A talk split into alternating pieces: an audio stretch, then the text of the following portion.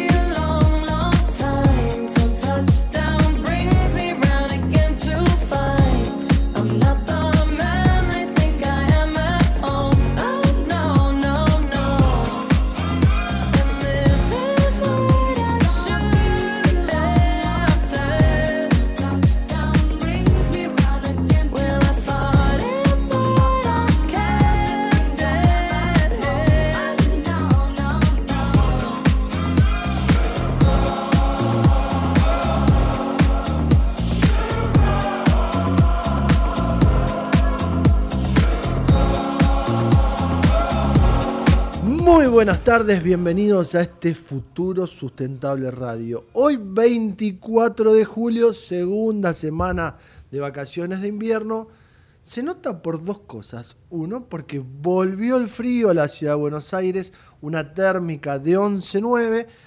Creemos que la semana, por lo que dice el servicio meteorológico, va a estar parejo recién sobre el fin de semana, el sábado un poquito más de calor, pero estaremos con temperaturas de 11, 12 grados como máximo y hace frío. Pero también se nota en la calle porque vi poco tránsito y muchos turistas. ¿Cómo andas, Melga? Muy bien, muy bien, sí coincido. Y menos gente, se ve que han podido eh, irse de vacaciones o están en sus casas, no lo sé, pero hay menos, menos gente por las calles. Por lo menos al centro de la ciudad de Buenos Aires se llega en el transporte público de mejor manera y después cuando bajas encontrás brasileros, colombianos, uruguayos y también turismo interno, ¿no? También, claro, por supuesto, del interior, sí.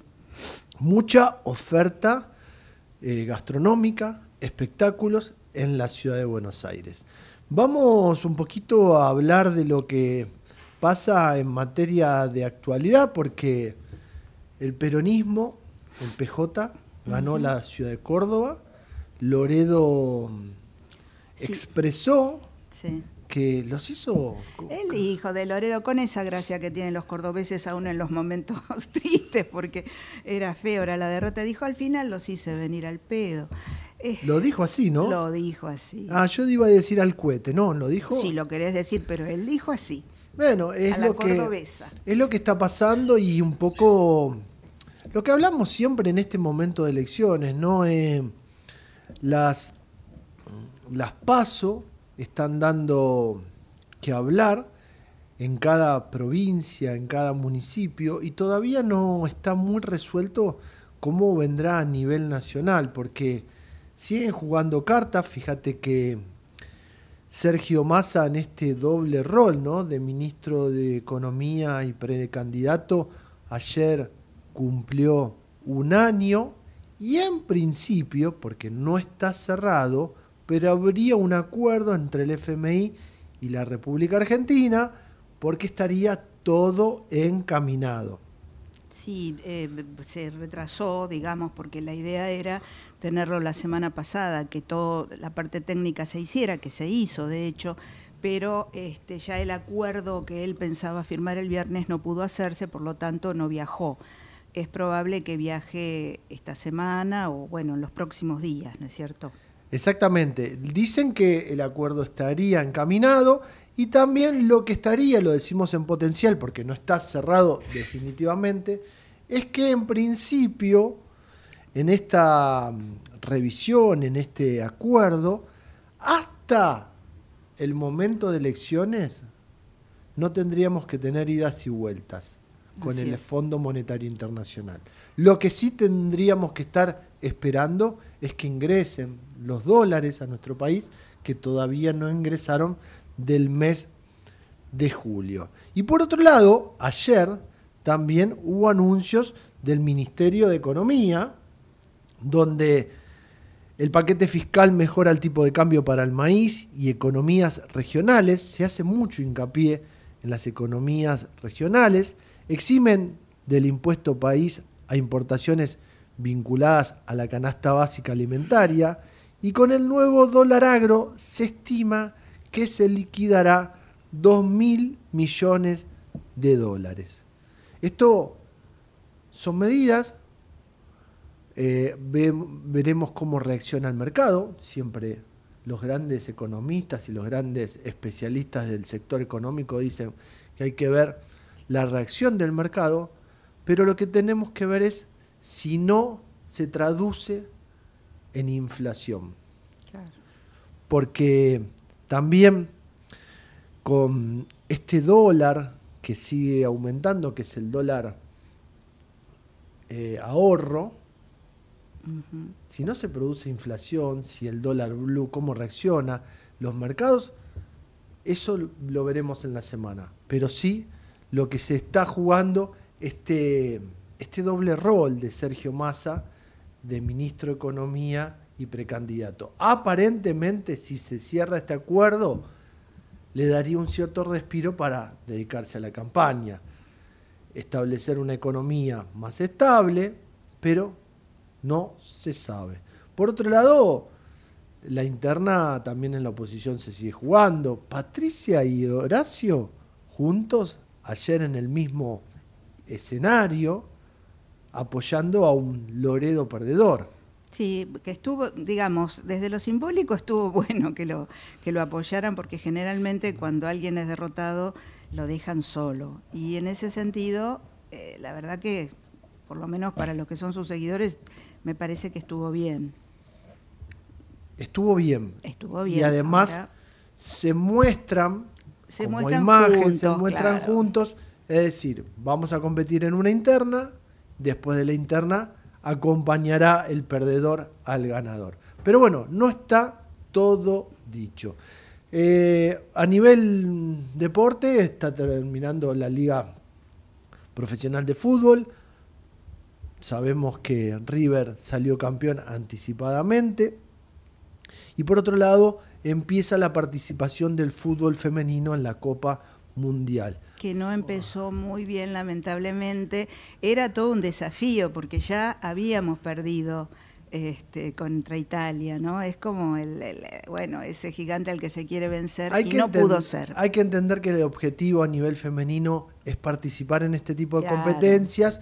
Vienen con, desde la Asociación del Fútbol Argentino vienen con eh, un cierto, digamos, objetivo cumplido y, con mucho, lo puedo decir en argento, mucho grande, porque todos los campeonatos que jugó la selección masculina los ganó. Entonces, hay que darle a las mujeres todavía rodaje, hay que pedirles todavía que tengan más competencia internacional y de eso se trata la participación en esta Copa Mundial. Haber clasificado y competir a nivel mundial ya es un gran logro. Entonces la expectativa tiene que ser menor, pese a que todos venimos, como dije, agrandados, porque a nivel masculino se logró todos los títulos que se puso la escaloneta en el camino. La verdad que lo de Scaloni. Mm y la conducción de Chiquitapia ha sido exitosa. Entonces hay que tomarlo como un éxito competir a nivel mundial. Y a nivel mundial, la liga de volei, la liga de volei mundial, Polonia derrotó 3 a 1 a Estados Unidos. Estos son datos de color, datos del deporte que pasaron el fin de semana y durante el programa vamos a hablar un poquito de lo que está pasando en Rawson, vamos a hablar de la ley de de GNL, vamos a hablar de qué pasa con los plásticos. Tenemos un programa bastante nutrido. Contame un poquito, Melga. Sí, muchos temas muy variados. También vamos a hablar un poco de, cómo se trabaja la conservación del suelo en la, en la Reserva Villavicencio, que además, eh, justamente en vacaciones de invierno, es un lindo lugar para llevar a los chicos para el tema de la educación ambiental, ¿no? Y bueno, este, después también vamos a hablar, bueno, ya dijiste de los plásticos, eh, pero vamos a hablar también de los bonos de plástico, bueno, eh, o sea, tema de las finanzas verdes, ¿no es cierto? bueno, que también es eso lo que se viene, en la discusión de, hablamos de finanzas, hablamos de la economía formal, esta también tiene que empezar a ser una economía formal, que es la economía verde, esta economía que empieza a transitarse desde los bancos, podríamos decir, porque empiezan a hablarse también de las finanzas sustentables, de apoyar a los créditos verdes, pero también de cómo generar divisas y cómo de generar economía desde un recurso que puede ser, en este caso, los plásticos. Mientras tanto, hablábamos recién de los, del dólar, te doy la última noticia que aparece en pantalla, aparece en los monitores, el dólar blue record, 540 pesos. Esto es lo que hablábamos recién de las reacciones de los mercados. Veremos cómo sigue el panorama. Hasta tanto no haya acuerdo, esto va a estar inquieto. Pequeña pausa y continuamos en este futuro sustentable.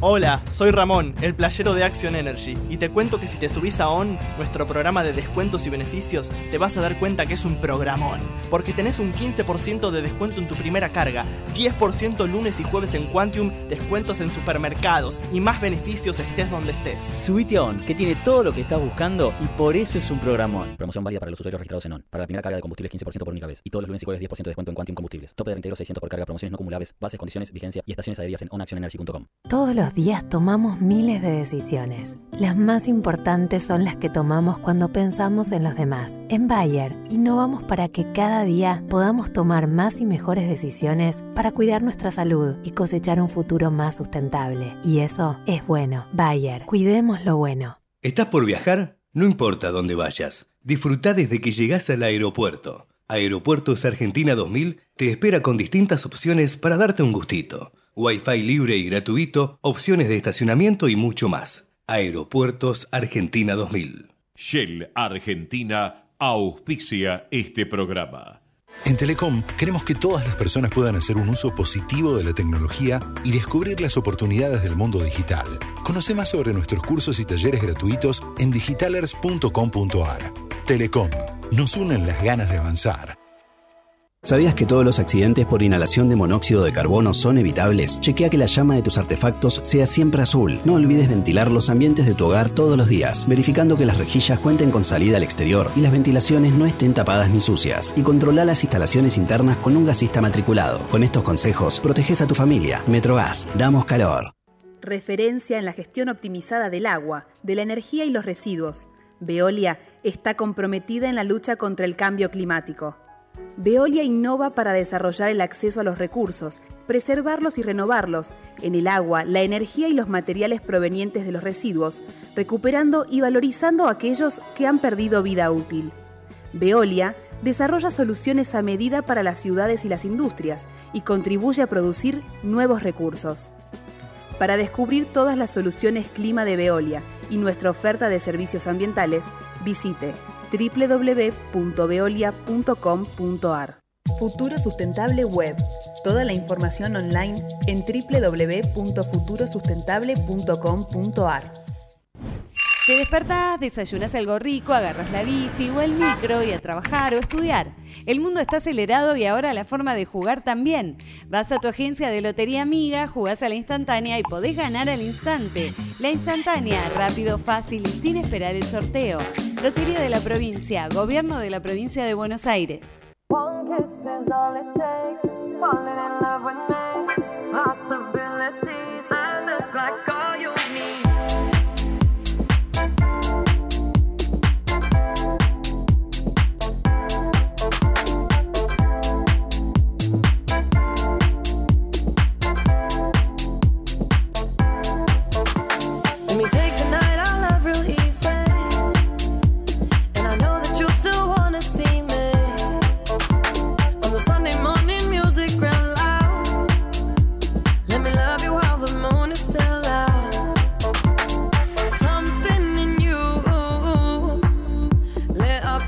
Con este futuro sustentable 13, 19, 11, 9, la sensación térmica. Y según de donde lo mire, la sensación térmica es otra. Porque, por ejemplo, en la City porteña, la sensación térmica es alta porque el dólar blue ha subido 12 pesos y se encuentra en los 540. Pero también en Rawson, en el puerto, la temperatura debe ser otra porque la justicia de Chubut frenó el dragado del puerto de Rawson. Le vamos a dar la bienvenida al ingeniero Martín Escalante, vecino, que lo vamos a tener también en línea y vamos a hablar con él. Martín, muy buenos días. La Melga y Pablo Gago te saludan. ¿Cómo estás? Buenos días y muchas gracias por el llamado. Saludos a la audiencia. Martín, vos nos vas a estar informando un poco la, la situación que ven los vecinos, cómo, cómo ven el, el avance por un lado y ahora el freno que ha, eh, que ha puesto la justicia en el dragado del puerto Chubut, pero también tenemos el testimonio de Damián Bis, intendente de Rawson, y te invito a escucharlo con nosotros para ver qué decía al respecto Damián Bis, intendente de Rawson. Así es, nosotros presentamos este, un amparo ambiental solicitando una medida cautelar para que se, se sospenda el volcado hasta tanto este, tengamos nuevos análisis de estas muestras que se tomaron el día sábado eh, y además este, por una cuestión de seguridad, digamos, ese mismo día, el día sábado y el día domingo, que fue los dos días que, de alguna manera estuvo operativa la obra, eh, nos pareció un enorme riesgo eh, que un caño con tanto poder de expulsión este, de agua este, con, libre acceso, digamos, ¿no? De cualquier persona, vecino. Este, de hecho, este, hay fotos de nene. Esto es lo que decía Damián Bis en cuanto, Melga, en cuanto al, riesgo al riesgo del vuelco, ¿no? Y al seguir en operación. Sí, que había chicos alrededor, este, animales, etcétera. Pero después también eh, habla un poco del tema de la eh, a ver, de, la autoridad que puede tener la, municipalidad o no en este tema. A ver qué decía Damián Visa al respecto. Este, esa, expulsión de agua este, no solamente lleva agua, sino que en algunos casos también lleva piedras de, gran porte. Eh, consideramos que así como estaba la obra era un, riesgo para, para el físico de cualquier persona, o cualquier animal. Este, uno de los los eh, componentes de la cautelar justamente de la justicia exige algo que estaba en la resolución de, del Ministerio de Ambiente cuando se habilita la obra, que era en ese, en ese lugar tiene que haber un cerco perimetral para limitar el ingreso. Bien. Esto decía Damián Bis, esto es una medida que se ha tomado de acuerdo eh, o hasta que no se acredite, porque esta es la verdad, hasta que no se acredite la causa de estos líquidos, ¿no? Eh, si son refulados, si son eh, sedimentos. Se mandó a monitorear, bueno, ahora nos va a Hay que caracterizar esto. Y al respecto, los vecinos están en alerta, denuncian a la empresa y hablan de una connivencia hasta municipal. ¿Cuál es la situación hoy, Martín? Contanos un poquito. A ver, eh, si, no nos retraemos, retrotraemos a momentos previos a la definición de la necesidad de la obra, vamos a cometer desde, desde mi punto de vista el error de no entender que, cuál es el problema. ¿Por qué digo esto? Eh, cuando se realiza una obra pública y también una obra privada, no solo es necesario hacer el proyecto, sino que previamente es necesario hacer lo que se denomina la evaluación de proyectos, el planteo de distintos escenarios, de distintas soluciones, y dentro de esa misma evaluación, dentro de esa misma evaluación por el tipo de, proyecto que estamos hablando ahora, que es el dragado de un puerto, es realizar el estudio de impacto ambiental, de esa obra. Sí, a ver, convengamos, Martín, que cualquier obra que se inicie tiene que tener un estudio de impacto ambiental. Eso es primordial, ¿no? Bien, eso debe ser así y está así normado, no es un invento de los vecinos. Está así legislado, tanto a nivel nacional como a nivel provincial. ¿Qué es lo que sucedió con esta obra? Hicieron el proyecto, pero no hicieron el estudio de proyecto que yo acabo de mencionar y no hicieron el estudio de impacto ambiental. Al punto tal, al punto tal, que cuando se llama a licitación, lo hacen sin tener el estudio de impacto ambiental. Entonces, ¿qué es lo que hacen? Como el puerto de Rawson ya había sido dragado en otra oportunidad, en un volumen cercano a los 130 mil metros cúbicos, 140 mil, de los cuales 40 mil metros cúbicos tenían que tener un tratamiento especial por la contaminación que podía generar y debían ser eh, depositados en tierra y procesados, se hace un proyecto de 400 mil metros cúbicos, de los cuales el orden de los 160 mil metros cúbicos son de la zona del puerto y 260 mil aproximadamente, 240 en una, una herramienta que se propone que se llama trampa primaria, que fuera del puerto de Rawson. Ahora, si usted se mete adentro de ese proyecto, no hay ninguna, ninguna evaluación previa del proyecto y menos aún de una evaluación de estudio de impacto ambiental. Martín, ¿ahí te puedo hacer un alto para ir entendiendo y por ir desarrollando el tema? Sí. Según la información que nosotros tenemos, desde la provincia, el, el ministro de Infraestructura, Energía y Planificación de la provincia, Gustavo Aguilera asegura que la obra cuenta con la aprobación de un estudio de impacto ambiental. Y por otro lado, y por otro lado, la información que tenemos es que el ministro de Ambiente, Roberto Juré, expresó que se hicieron controles previos y que estos no dieron valores de contaminación. No digo que está hecho ni digo que no está hecho, digo la información que tenemos. Por otro lado, pregunto yo, esas capacidades de tratamiento, esas capacidades de refulado, ¿no se han duplicado o han crecido a un nivel exponencial y por eso hoy esta obra... No, no, hay que, a ver, vamos a, vamos a hablar... Vamos de vuelta. No, no, no, está bien. Eh, lo que pasa que en las, en, en las tres cosas que usted dijo, hay dos, primero dos afirmaciones del ministro Aguilera y del ministro Lluvia, o sea, de, infraestructura y de, ambiente, que es cierto que las dijeron. Es absolutamente cierto que las dijeron. Pero las dos, y es cierto, y es cierto, fíjese lo que le digo, que tiene un estudio de impacto ambiental aprobado. Es verdad también. Pero ¿qué es lo que pasa?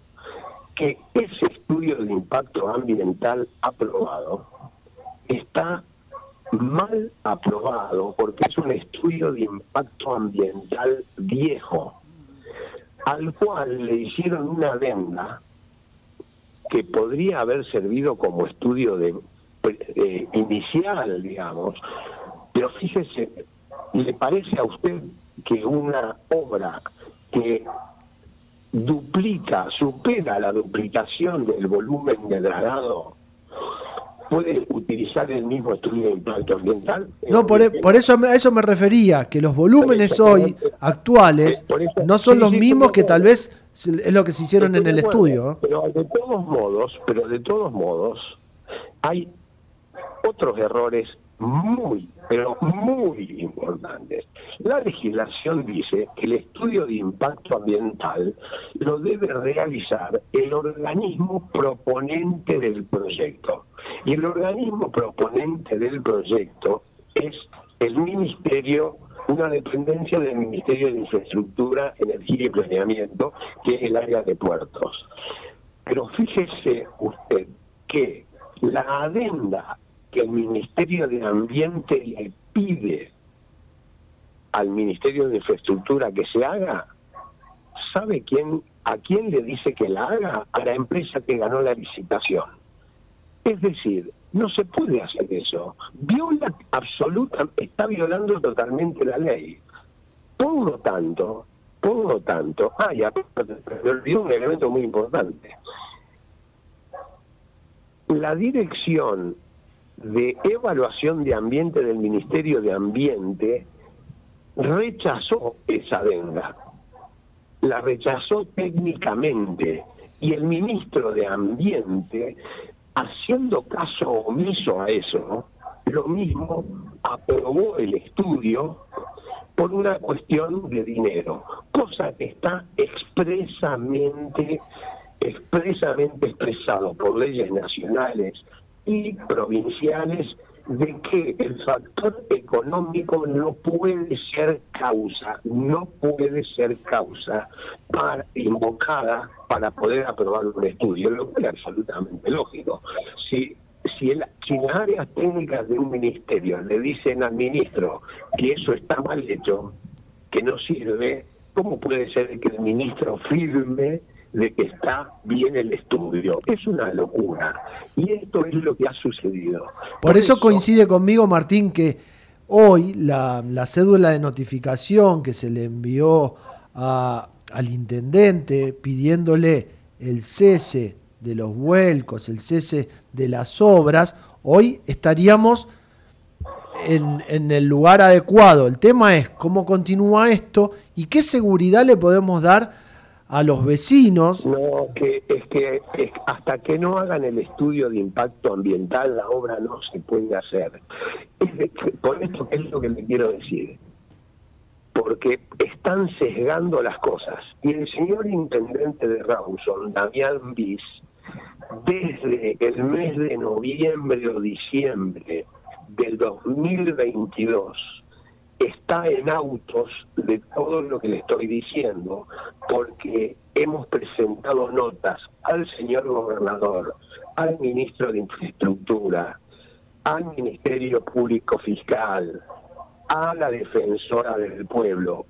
Entonces, como muchas cosas cuando nos pasan en la vida, si no decimos lo previo que sucedió, no entendemos dónde estamos parados y dónde tenemos que continuar. Entonces ahora, ahora la mirada es, ah no, y si no contaminan los, los, los si no contaminan los líquidos, entonces tiremos. Por eso, la, postura hoy de los vecinos, Martín, perdón, tengo poco tiempo. La postura de los vecinos es hoy que se realice un nuevo y adecuado estudio de impacto ambiental, por decirlo. Que se realice un estudio de impacto ambiental. Eh, y, que, con los volúmenes actualizados. Y por otro lado, tengo información que la fiscal de Rawson, Florencia Gómez, se hizo presente en el lugar. Sí, pero, estamos, pero estamos haciendo las cosas mal. Luego, un tema. La, fiscal tiene las notas presentadas antes. pero mandó muestras a, Buenos Aires para ser peritadas. A Bahía Blanca. Sí, pero eso no es un estudio de impacto ambiental. No, no, no, no, pero estas muestras pueden indicar valores de contaminación. A ver, yo no estoy diciendo que pueden suplantar el estudio de impacto ambiental y estamos totalmente de acuerdo. lo que pasa que una obra no solo es si contamina o no contamina, hay que hacer muchas cosas, cosas que no se hicieron.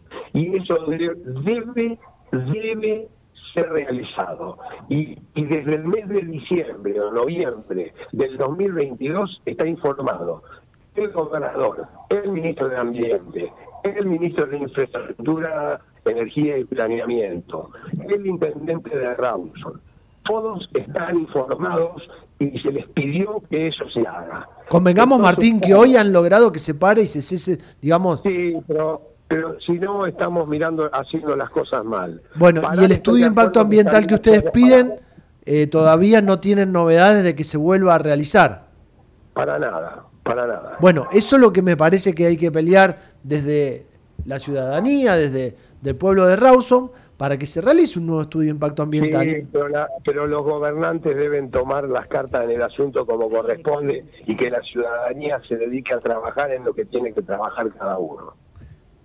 cada uno hagamos lo que tenemos que hacer en el cargo que tenemos, sea público o privado. Y en este caso, la empresa constructora también tiene responsabilidad.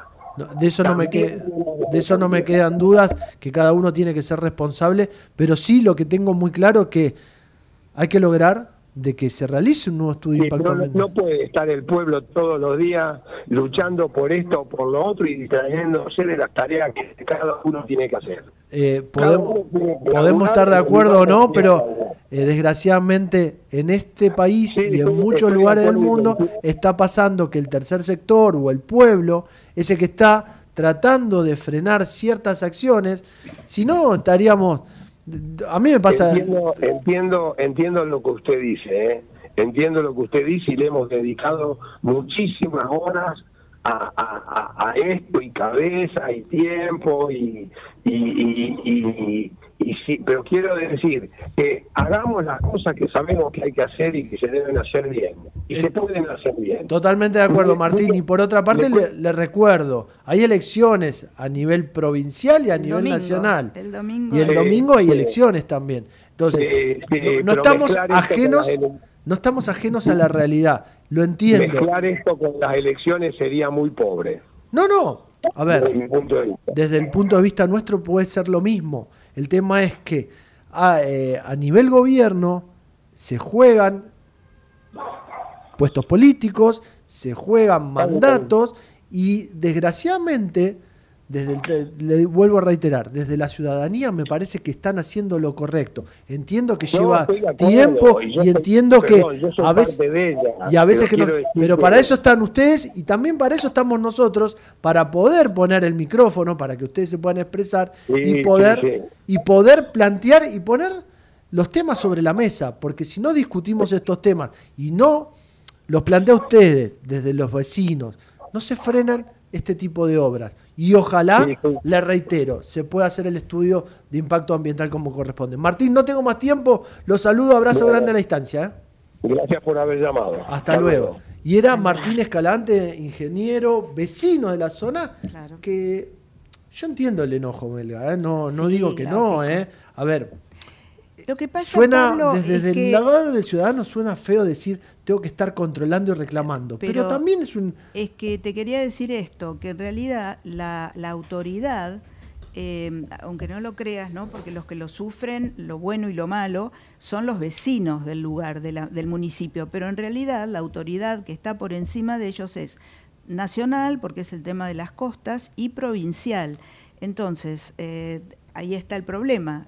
Están como muy alejados de la... municipio, provincia y nación. Claro, pero el municipio es el que, aunque no lo creas, el que menos injerencia tiene, en este caso. Por eso tuvo que recurrir a la justicia. Por eso lo, te, lo, te lo puse adelante. Primero, municipio, que tal vez es el que convive con los vecinos en el día a día, como vos decís, es el que menos injerencia tiene.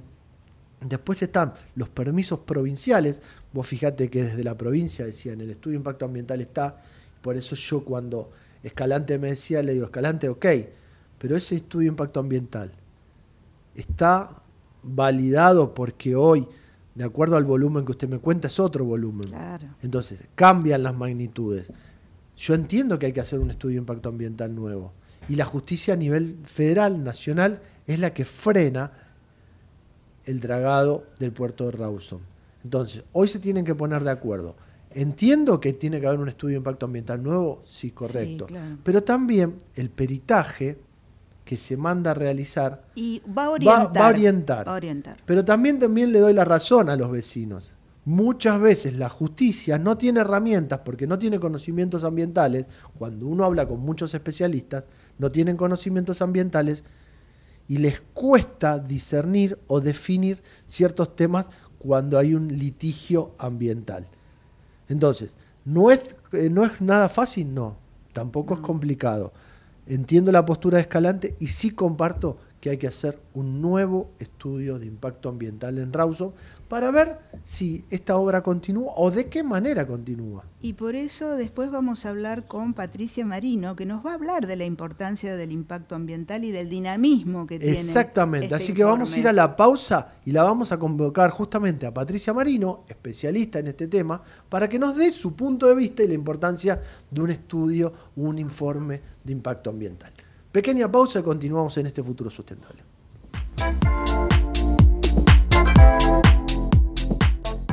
Ecomedios.com AM1220.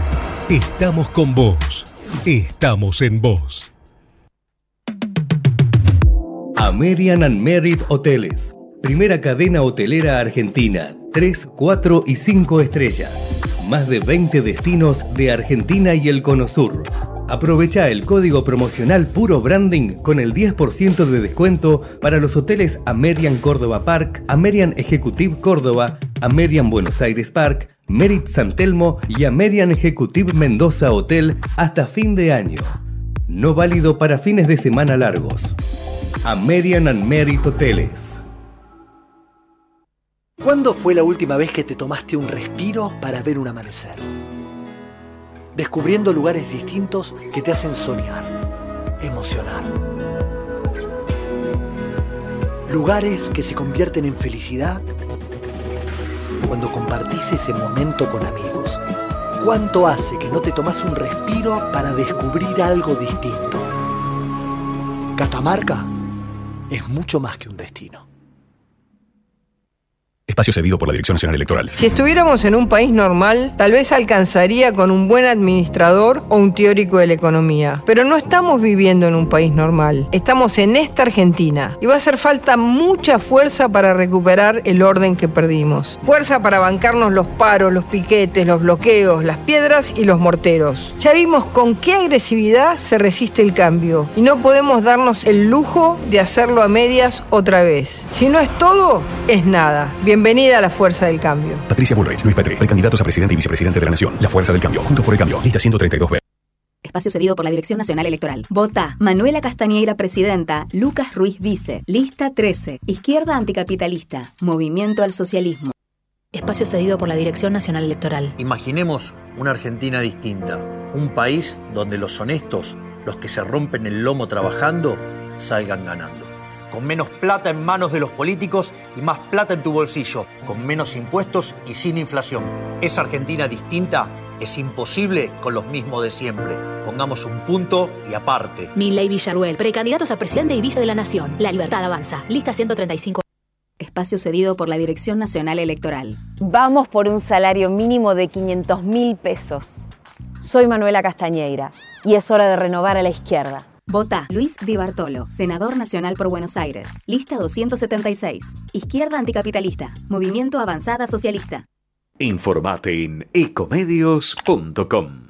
Seguinos en TikTok, arroba ecomedios 1220. Seguí escuchando Futuro Sustentable con la conducción de Pablo Gago en AM 1220 Ecomedios. Y seguimos en este futuro sustentable mientras la producción me avisa si está conectada o no. Nuestra querida Patricia Marino, te vamos a hacer un pequeño resumen de lo que estuvimos hablando recién del dragado de Rawson. La problemática ambiental hoy es, por lo que dicen los vecinos, por lo que cuentan, es que el estudio de impacto ambiental eh, quedó quedó viejo. Viejo, por decirlo de alguna manera. No quise decir la palabra viejo, pero bueno, pero hay que decirlo a así. A ver, yo te lo digo porque eh, he leído bastante. Imagínate que a veces uno cuando lee el tema, por eso eh, trajimos tanto la palabra del, del intendente en sus audios como de uno de los vecinos, que además es ingeniero. Yo te lo voy a decir de otra manera. Quedó fuera de escala. Claro, pero algunos dicen que hasta tiene 15 años de antigüedad. Yo, viste, ahí no sé, es lo que leí en los, en los medios.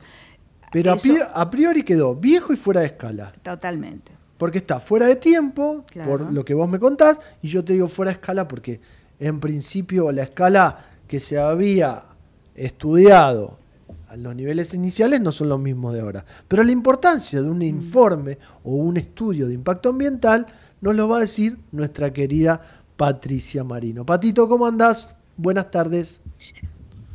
Hola, la mesa, hola Melga, Pablo, los oyentes. Mirá que llegamos a un tema tan básico. Un poco sorprendida de Sí, no, por eso. Llegamos a un tema tan básico que es como el Ave María, esto. En el, que hace medio ambiente, el estudio de impacto ambiental es como el Ave María. Y sin embargo, estamos discutiendo una obra en el 2023 donde en principio pregunto, ¿es importante el estudio de impacto ambiental? Sí, decímelo. Sin ello no se puede avanzar, por muchos motivos, Pablo. Porque cuando vos haces una obra, partamos de la base de que el dragado es necesario, no es una obra que pueda ponerse a discusión, que tenga una alternativa. ¿Dragamos o no dragamos? No, es necesario. Pero sí dentro de unas condiciones que este, resguarden todos los aspectos ambientales que están involucrados en el dragado. Es inadmisible aceptar un estudio de impacto ambiental que no tenga más de dos o tres años. Absolutamente inadmisible. ¿Y por qué? Básicamente, en el estudio de impacto ambiental se hace lo que se dice una línea de base ambiental. Esa línea de base ambiental es muy dinámica. Cambió el clima en estos 15 años, cambió la composición biótica en estos 15 años, pudo haber cambiado alguna otra cuestión eh, que no ha sido sometido a la adenda. Vos podés hacer una adenda de un impacto ambiental cuando pasaron dos o tres años y te focalizás la adenda quiere decir es que o, revisás unos puntos del impacto ambiental anterior o adicionás algunos puntos que no estuvieron considerados. Pero una adenda de un estudio de impacto ambiental de, de tanta data es absolutamente inadmisible, absolutamente. ¿Cuál es lo que hay que focalizar en un dragado? Básicamente dos cosas o tres. Primero, qué tipo de draga se va a usar, qué tipo de dragado se va a usar, porque de eso también depende de cómo va a dispersar la contaminación en el que es la remoción del lecho, ¿verdad? Eso por un lado. Por otro lado, tiene que haber estudios muy recientes de todo el lecho que vas a dragar con agua superficial para determinar si hay zonas de ecotoxicidad hay zonas de ecotoxicidad, o sea, sedimentos sumamente peligrosos que no tenemos las posibilidades de dar tratamiento en superficie, normalmente esas zonas se resguardan del dragado, no entran en la zona de dragado. Eso por otro lado. Y además, vos tenés que, vos vas a afectar con el dragado la parte biótica, vas a afectar en la comunidad, eh, que, los organismos que habitan el río o el lago o lo que estés en, en cuestión dragando. Entonces, vas a necesitar también saber cómo vas a preservar eso. Una, un estudio de impacto ambiental que recién ahora hicieron algunos estudios en la adenda que le que ni siquiera creo que tenía contemplado el plan de monitoreo ambiental, que eso es fundamental. ¿Qué es lo que te dice un estudio de impacto ambiental? Te dice, mira, vos vas a hacer esto de esta manera, bueno, te puede pasar. Podés afectar a este medio, podés perturbar la comunidad biótica, eh, podés perturbar a la, a la salud humana, en fin, el estudio de impacto ambiental te va diciendo que lo que vos vas a hacer puede impactar en, distintas eh, matrices. Lo que se hace entonces es un plan de gestión ambiental para, para minimizar esto, un plan de mitigación y un plan de monitoreo. Estas tres cosas no pueden tener 15 años o más. ¿Y te puedo hacer un alto ahí, Patricia? También, este estudio de impacto ambiental, ¿tiene estacionalidad? Pregunto porque justamente en Rawson es época de ballenas. Obvio. a ver. Porque acá lo que estamos, para, que, para ser claro, lo que estamos eh, discutiendo es qué tipo de desecho llega sin tratar al mar. Si es contaminante o no. Y estamos hablando de que en esta época hay épocas de ballenas en esa zona. Sí, lo que están dragando es la entrada y la salida del puerto, ¿sí? Bueno, evidentemente va a haber todo un movimiento, el dragado implica todo un movimiento de la masa, no solamente del lecho marino, sino de la masa de agua, que puede llegar a este, perturbar a tantos kilómetros de donde estás haciendo el dragado. Pero la cuestión es también dónde vas a hacer el depósito, ¿eh? dónde y cómo vas a tratar ese, ese sedimento que estás sacando de, la draga. Este sistema de dragado es el más barato porque está, está eliminando el desecho en la misma cosa. Los vecinos de la Playa Unión fueron los que denunciaron este caño oxidado donde está eh, volcando todos esos desechos que tienen un color oscuro, que eso mm, en principio no tiene mucho que, ver. ¿A este procedimiento se lo llama refulado? Sí, precisamente vos, lo, más, acertado es eh, que el desecho no vaya a la misma costa. Pero el hecho de que el mismo desecho se, se vierta en la costa lo hace mucho más económico. Habría que ver si ese desecho está capacitado para poder este, recibirse en las costas. Y por otro lado, Pablo, la línea de base ambiental, que es un poco el eje de, del impacto, de donde se parte como para poder saber bien todas las matrices afectadas, evidentemente es dinámica. No podemos aceptar una línea de base ambiental eh, de tanta data porque no sabemos si estas especies siguen estando, si no migraron, el clima cambió, eh, puede haber habido algunas otras eh, situaciones que modificaron, no sé, o el lecho del río o algo por el estilo. Para que el oyente, para que el oyente, perdón que te interrumpa, para que el oyente entienda, la línea de base ambiental es las características que tiene ese lugar, ¿no? A nivel flora, fauna y en qué condiciones se encuentra hoy, para poder después, si hay una obra, poder mantenerlas o poder remediarlas a que lleguen a esas mismas condiciones. Pero la pregunta sería la siguiente, para ir cerrando, Pato. Lo que hizo la fiscal de Rawson, Florencia Gómez, que hizo pedir muestras, que esas muestras, por lo que me dice la Melga, fueron derivadas y van a ser peritadas en Bahía Blanca. Bahía Blanca. En Bahía Blanca. ¿Te pueden mm, decir qué valores de contaminación tenés? ¿Te pueden dar data importante para mostrar también que este estudio de impacto ambiental está eh, viejo y fuera de, escala, ¿no? No solamente eso, Pablo. Cuando vos haces una línea de base ambiental, tenés, depende de las características de la obra, normalmente implica una parte bibliográfica y una parte de campo.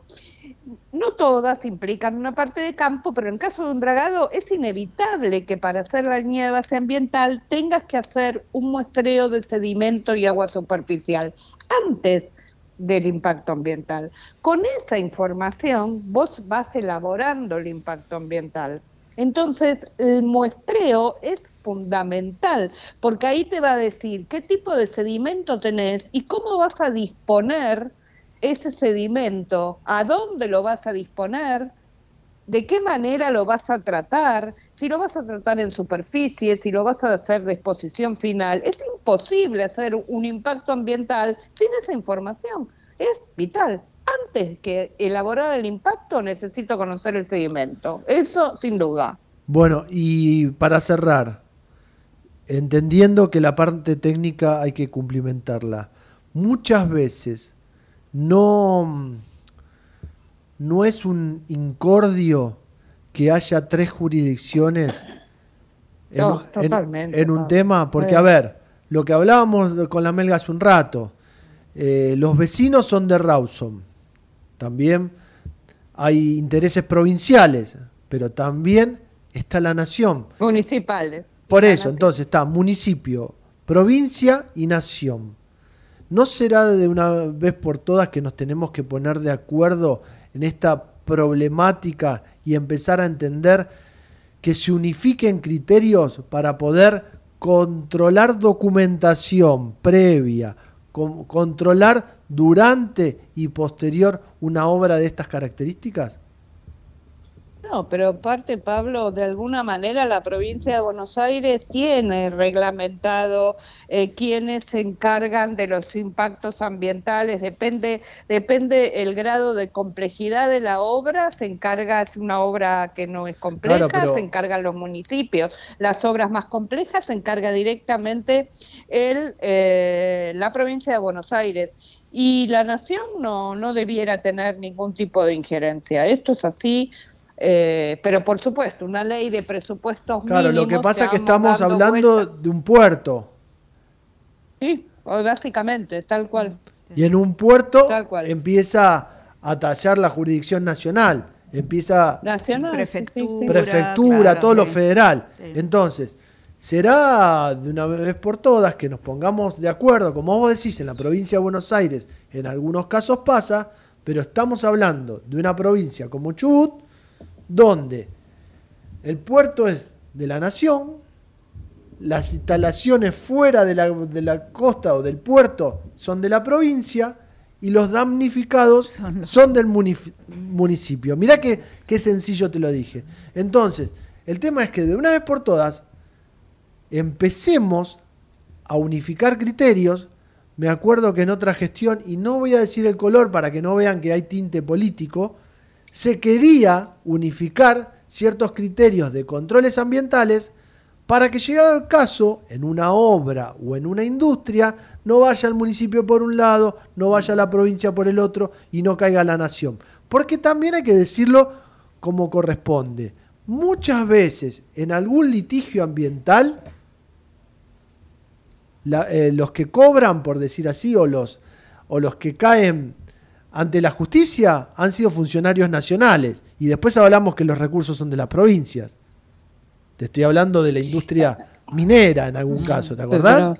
Pero, Pablo, tenemos, tenemos algunos ejemplos que son absolutamente irrisorios, como la instalación de un barrio privado frente, enfrente o dentro de un predio industrial, donde obviamente está absolutamente permitido, pero el municipio permitió el desarrollo de un barrio privado enfrente de una refinería, Pablo, y además con eh, con la excusa de decir, señores, ustedes se amparan en que pueden contaminar y por eso nosotros no podemos vivir acá, no contaminen y listo y nosotros nos quedamos pero vos fíjate enfrente de ustedes. Que te doy totalmente la derecha y acá se juntan dos aspectos que nosotros siempre decimos desde lo ambiental. La importancia del estudio de impacto ambiental, que vos también lo expusiste recién, pero también algo que nuestra querida Claudia Villanueva siempre nos trajo a la mesa, que es el ordenamiento territorial. Acá, estamos hablando del Ave María y del Padre Nuestro, por decirlo así. Exacto. Porque, a ver, el estudio de impacto ambiental está claro para lo que sirve, pero si no hay ordenamiento territorial, tampoco podemos eh, llevar a cabo un proyecto, como vos decís, de un barrio cerrado, dentro de un parque industrial enfrente de una refinería. Tal cual. Entonces, si no nos ponemos de acuerdo y no sostenemos esto, pero esto es, por eso lo puse así como ejemplo y causó risas del Ave María y el Padre Nuestro, pero si uno no va a la iglesia y no aprende el Padre Nuestro y el Ave María, prácticamente no puede sentarse a escuchar una misa o a rezar. Y esto es casi lo mismo, chicas. Es, es que el problema, Pablo, lo que tenemos muy demorado es la eh, evaluación ambiental estratégica. Esto, dentro de la evaluación ambiental estratégica, es como un impacto ambiental gigante. Ahí está incluido el ordenamiento territorial. Una evaluación ambiental estratégica te define por regiones qué se puede hacer y qué no se puede hacer. Y listo, y se acabó. Y no hay intendente, no hay coima, no hay nada que te deje hacer lo que dentro de lo que la evaluación ambiental estratégica no te lo permite. Exactamente. Así lo ha dicho. Me hiciste acordar a un viejo árbitro de fútbol que terminaba. Así lo veo yo. He dicho. Eh, así lo, veo, yo. Marino, somos de esa época. Te mando un beso grande, que tengas muy linda semana. Igualmente, un beso a la audiencia y a ustedes, Pablo. Desgraciadamente lo tenemos que tomar con, a risa porque a veces tenemos que dar este tipo de información, pero eh, da bronca que tengamos que volver a los inicios y tener que hablar siempre de lo mismo. Claro, cosas que son obvias, pero es... Porque vos fijate, ordenamiento territorial, estudio de impacto ambiental, sería primordial en cualquier proyecto de cualquier magnitud, porque el ordenamiento territorial va para una vivienda, va para un barrio cerrado, va para una industria, porque después las industrias también hay que categorizarlas. Esto es lo que la gente a veces no entiende. No es lo mismo una industria textil que una industria que eh, química, que una pinturería, que un depósito de pinturas. Tienen otra categoría dentro de los organismos ambientales. Y ahí es donde empieza a tallar quién los controla. Por eso lo decía muy claro Patricia, en la provincia de Buenos Aires está Industria 1, 2 y 3. Y después empieza a ver quién controla a quién. Pero en el caso de Chubut, veo que está fuera de término, mm. viejo y fuera de escala. Señores, nuevo estudio de impacto ambiental. Ya. Ya. Pequeña pausa y continuamos en Futuro Sustentable.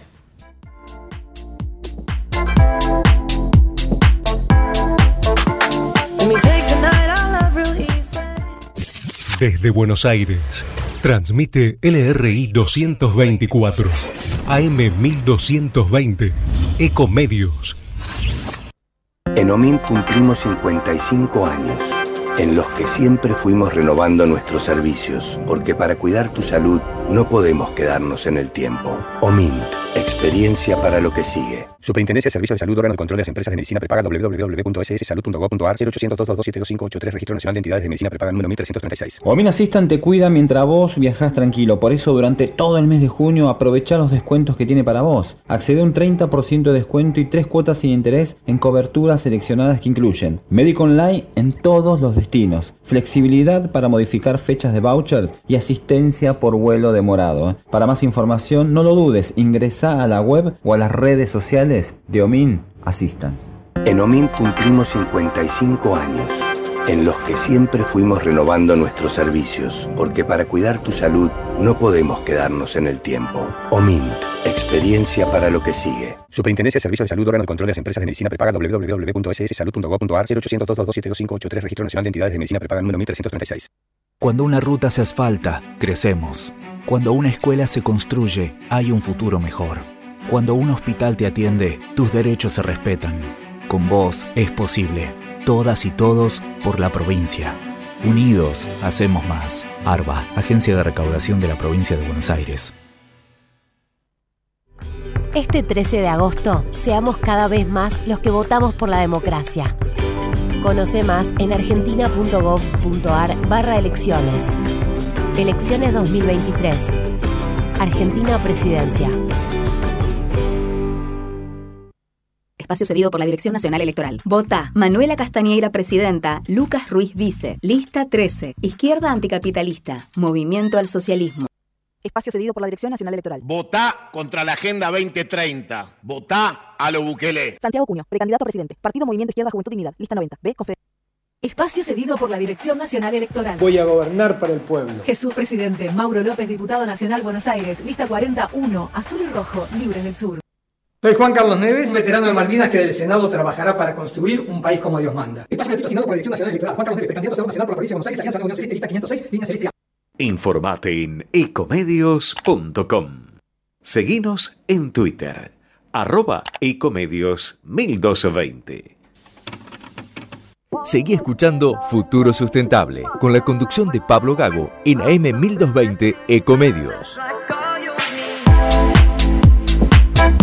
Y seguimos en este Futuro Sustentable. Hoy la tenemos la querida Sabrina Pon de vacaciones en sus vacaciones de infierno, como definió ella. ¿eh? No, pero eso era en la casa, ahora me parece ahora, que está ahora está tranquila, está de viaje, está tranquila. Pero bueno, donde hubo movimientos, y de hecho lo hablamos con Sabrina la semana pasada, es a nivel gas, porque Vaca Muerta todavía está en expansión, hay que entender que el primer tramo del gasoducto llega a Saliqueló, falta la continuidad de San Jerónimo, pero el gobierno apunta también a darle valor agregado y por eso presentaron este régimen de promoción de GNL que propone un marco regulatorio que brinde seguridad jurídica a inversiones locales y extranjeras. ¿Por qué?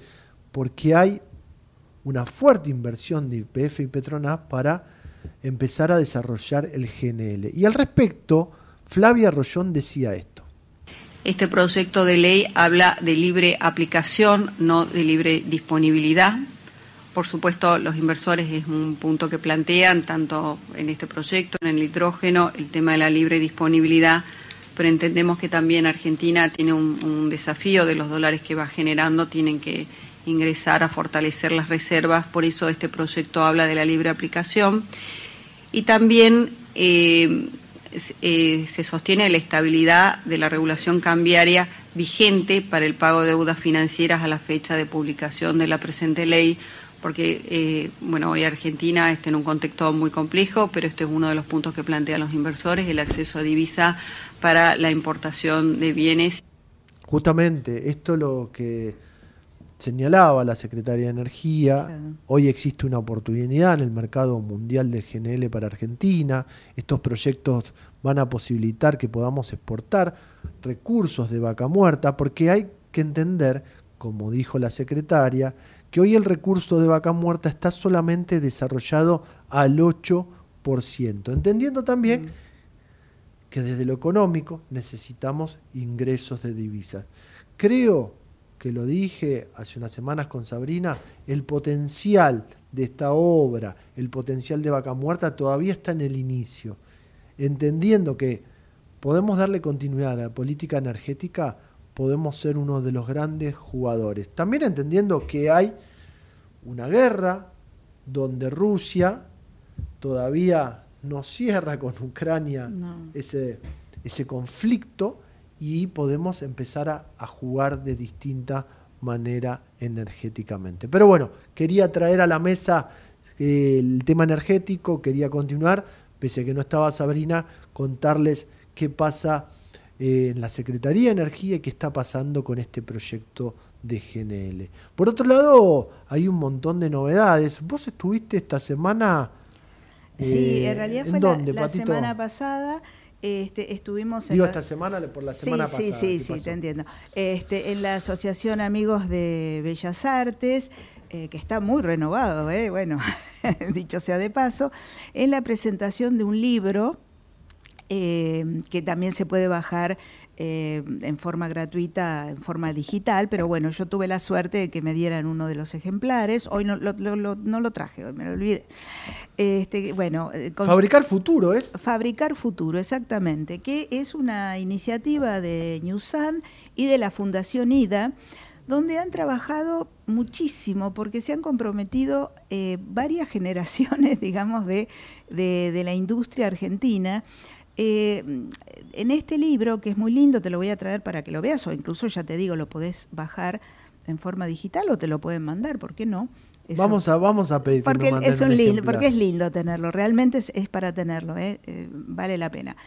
Em, bueno, es, hacen la historia de tres empresas, Noblex, Atma y Siam, que son, son parte de nuestra vida, en realidad, porque uno dice, ah, bueno, sí, estas empresas, pero cuando empezás a ver las publicidades, las, los, eh, los diseños, porque además ahí se hace mucho hincapié en los diseños. ¿Vos sabés qué cosa interesante? Muchos de los descendientes de los fundadores de estas empresas se han dedicado a la arquitectura, al diseño, em, y eh, le han dado una vuelta justamente eh, desde el diseño a lo que es la sustentabilidad. Han encontrado, digamos, lo, lo, han modernizado de esta manera. Este, contaba mm, eh, Rubén, si no, vos sabés que yo con los nombres soy medio... Rubén Cherniajowski. Rubén Cherniajowski. exactamente. Contaba que, bueno, él, este, bueno, en el momento en que se, se instalaron con la, con la empresa en Tierra del Fuego, en Ushuaia, viene el hijo que había estado becado en, en Gran Bretaña, bueno, es arquitecto, y este, bueno, había estado fuera de, la Argentina eh, unos, unos, años, un par de años. Entonces el padre le muestra orgulloso este, la, la, fábrica para que vea los, en ese tiempo que él no estaba lo que se había avanzado. Y cuando termina dice, ¿qué te pareció? Ah, un desastre. Es un desastre porque no se tiene en cuenta el ambiente, nada de economía circular, ¿viste? Entonces, claro, él venía con todas las cosas, te estoy hablando de hace unos años de esto, ¿no?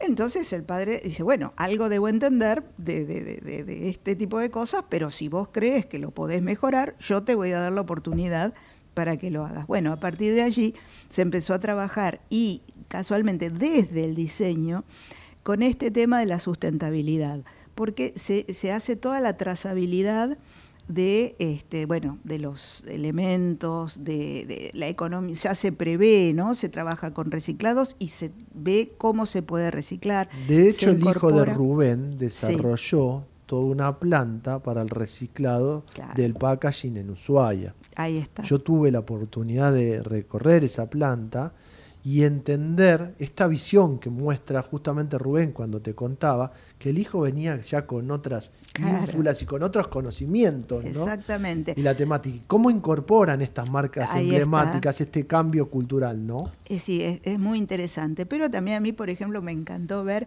eh, una, un video donde, yo sé si vos lo habrás oído nombrar seguramente, porque bueno, ha sido un gran cantante, Nat King Cole. Nat King Cole. Este, y él como, bueno, cuando visitó a la Argentina para dar sus shows, en ese momento este, visitó la planta de Atma. Ese, ¿Qué hace Nat King Cole en Atma? Bueno, porque este, los, um, aparatos que se utilizaban, los grabadores, en fin, las, este, no sé realmente qué, pero él estaba ahí y se va a hacer ahora, además de este libro que ya se, ya se publicó, un documental.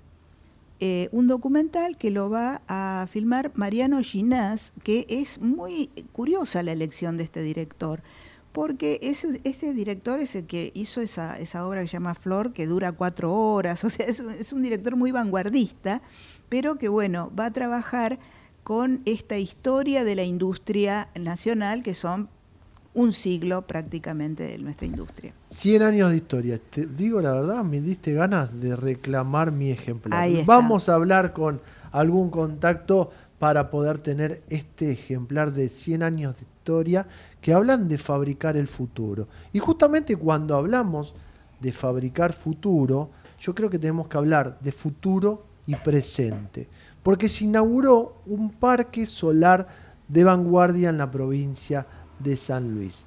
Esto queda ubicado en La Calera, a 72 kilómetros de la capital, creado gracias a la alianza de empresas como Cementos Avellaneda SA y la compañía de servicios de generación eléctrica o de generación de energía Industrias Juan F. Seco. Vamos a hablar con Sebastián Heller, director de Asuntos Corporativos y Legales de Cementos Avellaneda. Muy buenas tardes, Sebastián, La Melga y Pablo Gago te saludan. ¿Cómo estás? ¿Qué tal, Pablo? Buenas tardes. Buenas tardes a toda la mesa por allí. Gracias por atendernos y contanos un poco de esta inauguración de este parque solar fotovoltaico, qué características tiene y qué potencia tiene. Bien, bueno, un, poco como vos decías, sí, este es un parque que está instalado en nuestra planta San Luis. Nosotros en Cementos Avellaneda tenemos dos plantas de fabricantes de cemento, una en Olavarría, en provincia de Buenos Aires, y otra en San Luis, allí en La Calera. Eh, este es un parque que tiene, se instaló en un predio de 49 hectáreas aproximadamente, parte del predio donde está instalada nuestra planta como vos comentabas, es producto de una alianza que, hicimos en su momento con, con, SECO, una compañía argentina con más de 80 años de historia que nos pudo dar todo su, su know-how y su experiencia en temas de, generación eléctrica. Eh, bueno, revistió una inversión del orden de los 25 millones de dólares, eh, está conformado por más de 46 mil paneles bifaciales de, de generación de energía eléctrica fotovoltaica, con una capacidad de 22 megas. Esto, para que nos hagamos una idea, eh, la idea del parque es abastecer de energía renovable a nuestra planta eh, funcionando más o menos en un año promedio, va a estar abasteciendo en el entorno del 55% de la demanda de la energía eléctrica de nuestra planta. Eso para alimentar la energía de la planta y facilitarles una disminución de compra de energía, por decirlo de alguna manera. Pero también, ¿cuánto evita de, emisiones a la atmósfera? Bueno, e, es un punto muy importante que, que, señalás, Pablo. De hecho, eh, eh, para nosotros el gran punto, el gran hito, porque estamos trabajando muy fuerte en la descarbonización de todo el ciclo de vida de nuestros productos. Y este, este parque funcionando va a evitar emitir eh, a la atmósfera en torno de 22.600 toneladas de CO2 equivalente al año. Para que nos hagamos una idea, siempre es bueno ponerlo a veces en otras, en otras dimensiones. Esto equivale aproximadamente a 300.000 árboles absorbiendo CO2 durante todo un año. ¿no? Realmente es muy fuerte en lo que son las emisiones de, alcance 2. Nosotros en nuestro proceso tenemos emisiones directas en nuestra planta, estos serían las emisiones indirectas o de alcance 2 de generación de energía eléctrica, y es muy, muy importante, ¿no? Somos una industria que utiliza mucha energía eléctrica dentro de su proceso productivo. Justamente al utilizar mucha energía eléctrica, cumplir con el objetivo de abastecer el 55% de la demanda eléctrica es un muy buen número. La pregunta es, ¿Cuándo podrían llegar al 100 si tienen previsto? Porque me imagino que esta inversión no ha sido muy chica, ¿no? No, no, no, esta es una inversión, creo que te lo comentaba, del entorno a, eh, más o menos en el entorno de los 25 millones de dólares. Eh, nosotros tenemos, y venimos trabajando desde hace muchos años, alineados con, con, los, digamos, los grupos accionistas de los que somos parte, un roadmap de sostenibilidad nuestro objetivo, digamos, tenemos objetivos al 2030 y al 2050 también, eh, muy desafiantes. Estamos trabajando actualmente en otro proyecto, este como comentábamos es para nuestra planta de San Luis, pero estamos actualmente trabajando en otro proyecto para nuestra planta de Olavarría, en ese caso sería un parque eólico, así en la provincia de Buenos Aires, en esa zona hay un buen recurso eólico, y todavía es un proyecto, tenemos que trabajar durante todo este año para hacerlo realidad y para ver si, si efectivamente desde el punto de vista técnico y económico es viable. Y si logramos, que estamos muy entusiasmados y, comprometidos, conseguir este, eh, digamos, viabilizar este proyecto, ese proyecto, la dimensión de ese proyecto alcanzaría para abastecer el 100% de nuestra planta de Olavarría y completar lo que nos falta aquí en nuestra planta de San Luis, con lo cual con este otro proyecto estaríamos ya en el 100% de energía renovable autogenerada en nuestros propios predios, ¿no? que eso es un, diferencial muy importante, ¿no? no es una energía comprada en el máter a un, a un generador. Sebastián, si estamos hablando de que esto fue de una inversión de, tengo el número por ahí, 25 millones, ¿no? De dólares. así es. ¿Cuánto significa la inversión de un parque eólico, entendiendo que eh, equiparía, eh, equiparan eh, consumo contra producción, estarían en cero, es más, estarían en una posición muy ventajosa, entendiendo que pueden ser una un ícono dentro de la industria cementera, ¿no? Sí, a ver, la inversión, no, no te quiero mentir, no quiero dar un número en el aire, de hecho todavía no tenemos valores, así que sería un poco precipitado darte un valor. Sí, como todos sabemos, la inversión en energía eólica es mucho más grande que, energía solar, la infraestructura, digamos, que se necesita eh, eh, es, completamente distinta y es una inversión de otra de, otra escala, ¿no? Aparte estamos pensando, para que te hagas una idea, el parque solar que inauguramos tiene una, una capacidad de 22 megas y en el proyecto eólico que estamos pensando eh, tendría una capacidad del entorno a los 65 megas, con lo cual sería un proyecto mucho más grande, claro y con una tecnología también mucho más cara, con lo cual hoy no te puedo, no me puedo aventurar a, decir, a darte un número porque es en parte en lo que estamos trabajando, pero es una inversión todavía mucho más importante, sí, sí. Lo importante es apostar a la sustentabilidad, ¿no? Con esta inversión, con tecnologías modernas y entender que no solo es un beneficio desde la eficiencia energética, sino es un beneficio a políticas de descarbonización, que en esa línea está yendo la mayoría de la industria y está muy bueno que ustedes lo posicionen en la industria cementera, ¿no? Como pioneros. Sí, sí, sí, ni hablar, ni hablar. Creo que es un desafío que tenemos como sociedad, sin ninguna duda, para, para, para mitigar los efectos del cambio climático. Nosotros como empresa y en la industria en la que participamos, eh, venimos trabajando ya hace muchos años en este sentido. a, nivel global, te podría decir, como, como industria, la industria del cemento fue una de las primeras industrias en emitir una, hoja de ruta pública con compromisos concretos eh, en línea de, ir bajando eh, las emisiones de CO2, ir descarbonizando todo su proceso. Y, estamos trabajando muy fuerte en ese sentido, ¿no? Muy, muy fuerte. Esto es una parte eh, dentro de lo que es el eje, digamos, de, de las energías, intentar ir migrando a energías renovables, y después tenemos otros desafíos también muy, muy importantes, ya más vinculados al corazón de nuestro negocio, que, no, no, va de la mano de la energía eléctrica, sino de la energía térmica, ¿no? En ir, mm, digamos, migrando de combustibles tradicionales, combustibles fósiles, a combustibles alternativos, esto ya en nuestro proceso de producción de cemento, en lo que es el horno de, de fabricación de clínica. Ese es el gran desafío, ¿no? Cambiar la matriz energética dentro de la industria, ¿no?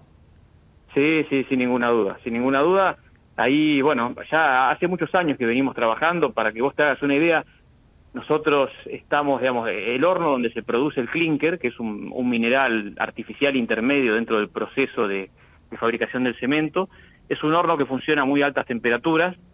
Tradicionalmente eh, en Argentina el combustible ha sido el gas. Eh, yo los escuchaba, venían hablando ustedes de vaca muerta. Bueno, en Argentina tenemos esa suerte, eh, que tenemos gas si no el combustible tradicional en nuestra industria es el coque de petróleo. Y lo que se está buscando ya hace muchos años es ir, digamos, migrando de esa, de esa, digamos, de esos componentes tradicionales, de esos combustibles fósiles tradicionales, a combustibles alternativos. Nosotros hace muchos años que venimos coprocesando biomasas, eh, básicamente cáscaras, que, que, se producen en el proceso de descascarado, no sé, del girasol, del maní, de determinados productos, que son un residuo, pero que pueden ser aprovechadas para aprovechar su valor calórico energético, ¿no? Esto se incorpora a nuestro proceso, sustituye combustibles fósiles eh, y nos permite ir reduciendo nuestra huella ambiental.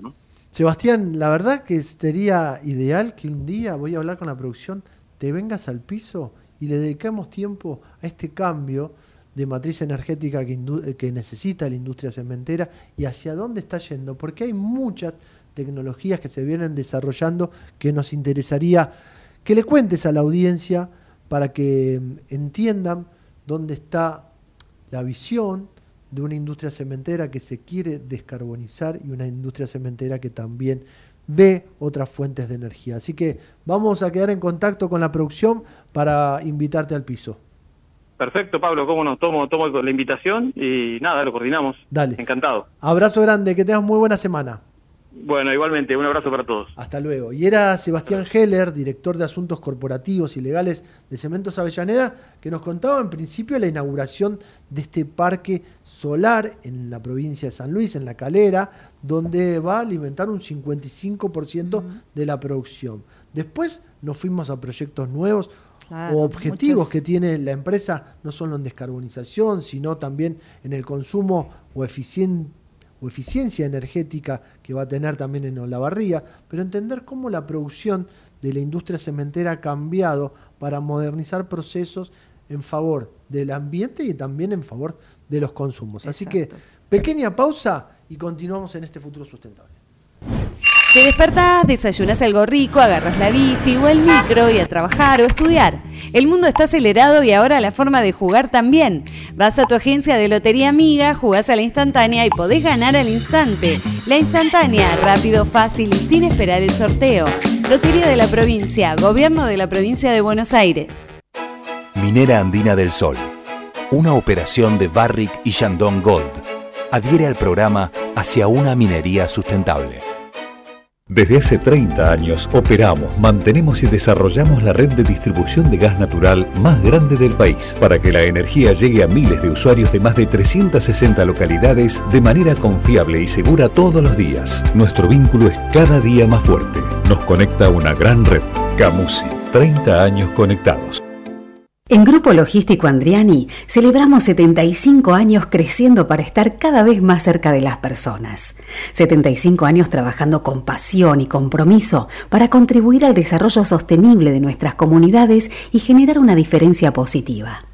Hoy invertimos más que nunca en el desarrollo de tecnología para evolucionar en la forma de hacer logística y seguir llegando a cada rincón del país. Andriani, llevamos lo que te importa. Hábitos. Sacar la basura de 19 a 21 horas y dejarla en bolsas cerradas dentro del contenedor negro o gris son pequeños hábitos que podemos sumar para empezar a generar grandes cambios. Juntos podemos construir un futuro mejor. Conoce más en buenosaires.gov.ar barra Ciudad Verde. Brazos abiertos. Buenos Aires Ciudad. Shell Argentina. Nos une el compromiso con el desarrollo sustentable del país. En SEAMSE, convertimos 6 de cada 10 kilos de basura que vos sacás en materiales reutilizables para cuidar el planeta y que vivas mejor en tu ciudad. Ayúdanos reduciendo y separando tus residuos. Entérate cómo en Facebook barra SEAMSE Oficial y en Twitter, arroba SEAMSE Oficial. Tecnología y ecología, cerca tuyo.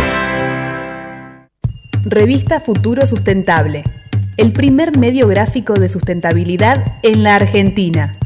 Suscríbete en www.futurosustentable.com.ar.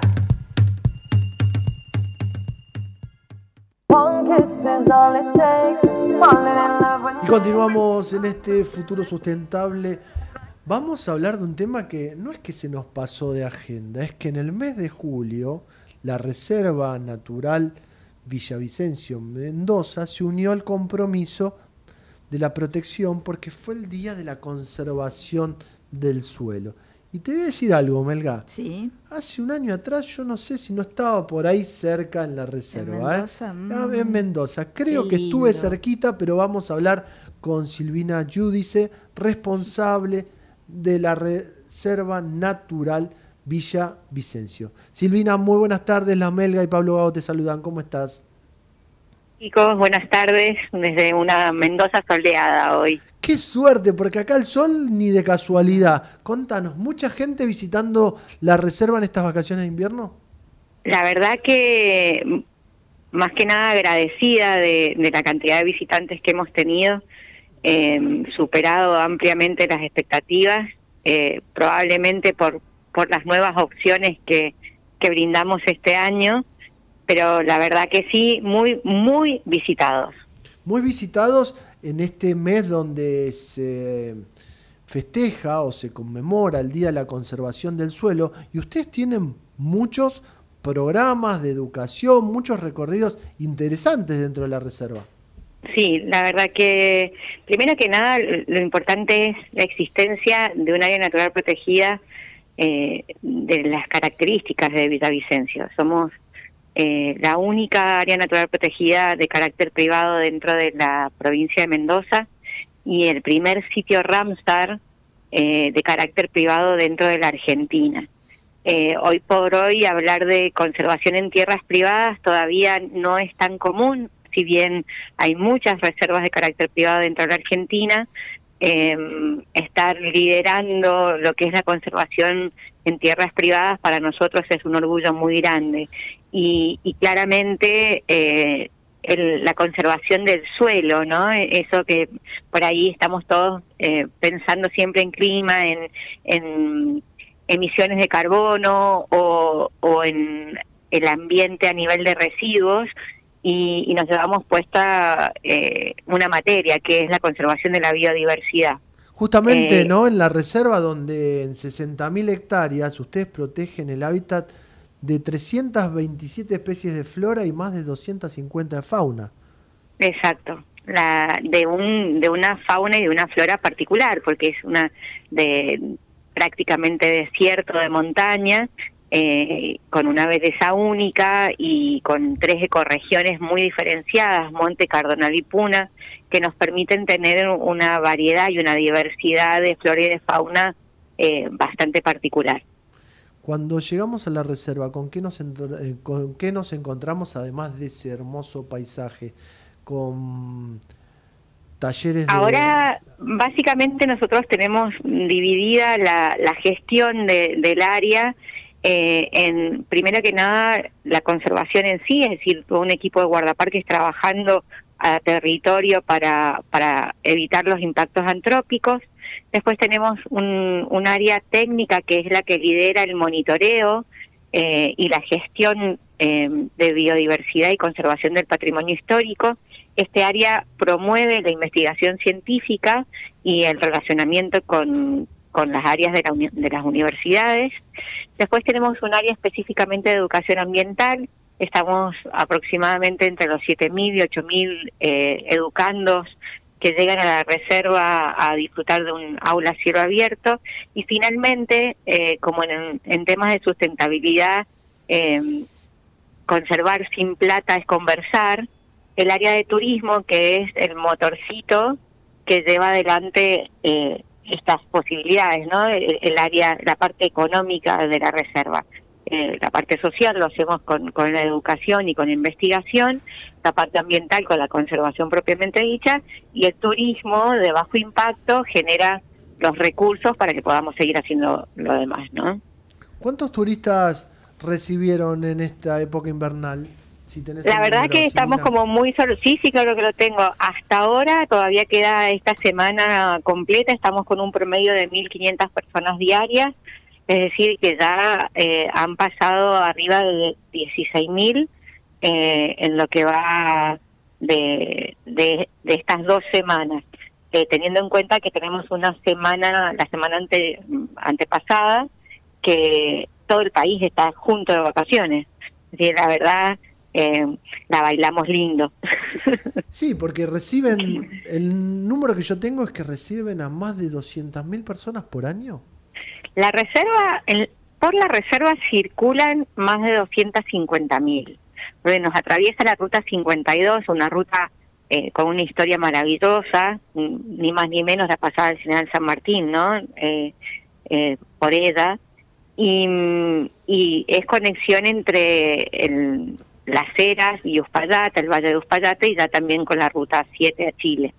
Entonces, eh, la reserva recibe eso y es el impacto humano que recibe. Nosotros, dentro de las áreas de visitación, estamos por encima de los 90.000. Qué número, ¿eh? No, y además, Silvina, para ir cerrando, te tengo que felicitar porque también tienen un excelente número que es que hace 14 años que ese área se encuentra sin incendios forestales y es un logro para resaltar entendiendo que el fuego provoca una gran pérdida de suelo y modificación de suelo, irreparable. Justamente, el, el, fuego, una de las, generalmente uno tiene el impacto de la pérdida de biodiversidad a nivel de animales y de, y de vegetación, ¿no? Pero cuando el suelo se quema y se queman sus estratos, no se recupera nunca más. Entonces, la verdad que de verdad, vamos para los 15, yo estoy segura que así va a ser con un trabajo muy fuerte del equipo de guardaparques de concientización in situ, también mucho en las redes.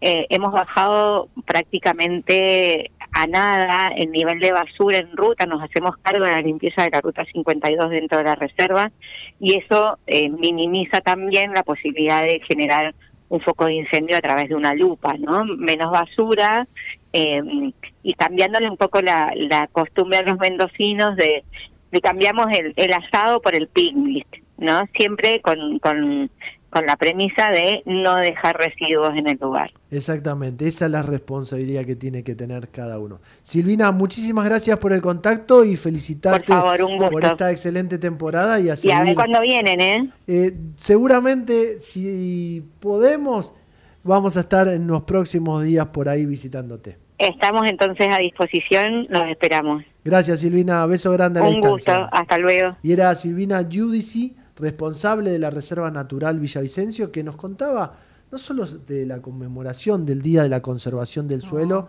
sino de la importancia de que tiene esta reserva con esas 60.000 hectáreas para la protección no solamente de la flora, sino de la fauna.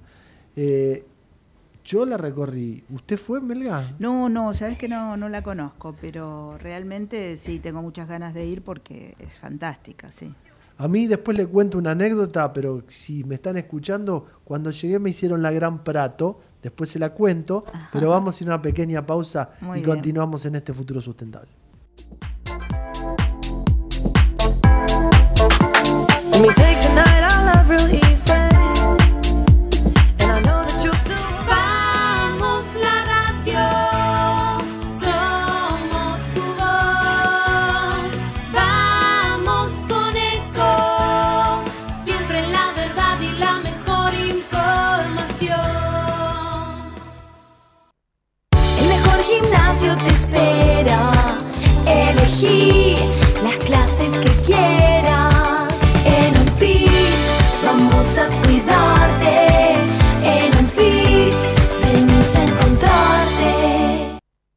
Cómo prevenir dengue, zika y chikungunya. Sin criaderos no hay dengue. Limpia tu patio de objetos que acumulen agua. Elimina agua estancada de recipientes. Reemplaza con tierra o arena el agua de tus flores. Tapa los tanques de agua y cisternas. Tira y perfora llantas para que no acumulen agua. Limpia floreros y bebederos. Recordá, sin criaderos no hay dengue. Intendencia Menéndez. Basta de perseguir médicos. Estudié para salvar vidas, no para hacer abortos. Votá por las dos vidas. Leandro Rodríguez Lastra, diputado nacional, Nueva Unión Celeste, lista 506, provincia de Buenos Aires. Espacio cedido por la Dirección Nacional Electoral. Vota Manuela Castañeira, presidenta. Lucas Ruiz Vice. Lista 13. Izquierda anticapitalista. Movimiento al socialismo. Espacio cedido por la Dirección Nacional Electoral. Si estuviéramos en un país normal, tal vez alcanzaría con un buen administrador o un teórico de la economía. Pero no estamos viviendo en un país normal. Estamos en esta Argentina. Y va a hacer falta mucha fuerza para recuperar el orden que perdimos. Fuerza para bancarnos los paros, los piquetes, los bloqueos, las piedras y los morteros. Ya vimos con qué agresividad se resiste el cambio. Y no podemos darnos el lujo de hacerlo a medias otra vez. Si no es todo, es nada. Bienvenida a la Fuerza del Cambio. Patricia Bullrich, Luis Petri, precandidatos a presidente y vicepresidente de la Nación. La Fuerza del Cambio. Juntos por el Cambio. Lista 132B. Informate en ecomedios.com. Seguinos en Facebook. Ecomedios Live. Seguí escuchando Futuro Sustentable con la conducción de Pablo Gago en AM 1220 Ecomedios.